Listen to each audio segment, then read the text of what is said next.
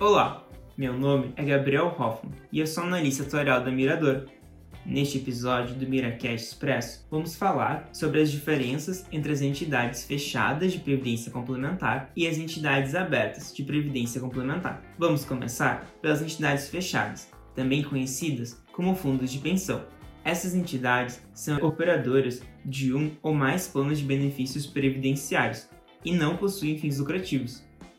Os planos administrados pelas entidades fechadas podem ser patrocinados, quando oferecidos aos servidores ou aos empregados de uma empresa patrocinadora, ou instituídos, quando oferecidos aos associados ou membros dos instituidores, como um sindicato ou uma associação. É por esse motivo que essas entidades são consideradas fechadas, já que não estão abertas ao público geral estando disponível apenas aos funcionários das patrocinadoras ou aos membros e associados dos instituidores. Outro ponto importante a se destacar é que a supervisão e fiscalização do sistema de previdência complementar fechado é realizado pela Superintendência Nacional de Previdência Complementar, a Previc. Já as entidades abertas de previdência complementar são fiscalizadas pela Superintendência de Seguros Privados, a SUSEP elas são consideradas abertas porque possibilitam a adesão de qualquer pessoa interessada. Os planos oferecidos pelas entidades abertas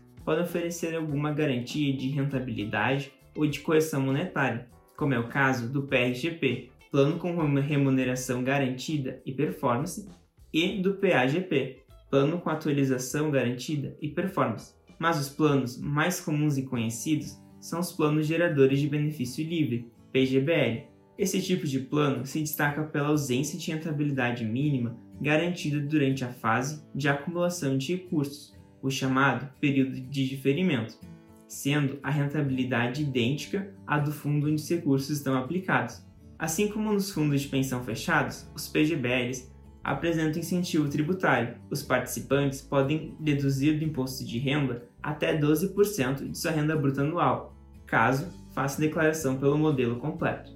Quando tratamos de previdência privada, é frequente a comparação entre o PGBL e o VGBL, Vida Gerador de Benefício Livre. Entretanto, o VGBL não é considerado um investimento previdenciário, sendo, na realidade, um seguro de pessoas.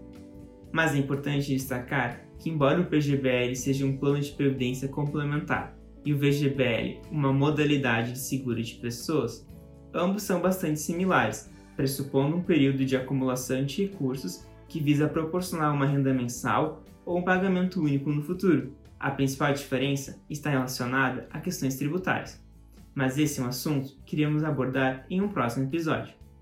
Espero que vocês tenham gostado e entendido as principais diferenças entre as entidades abertas e fechadas de previdência complementar. Até a próxima!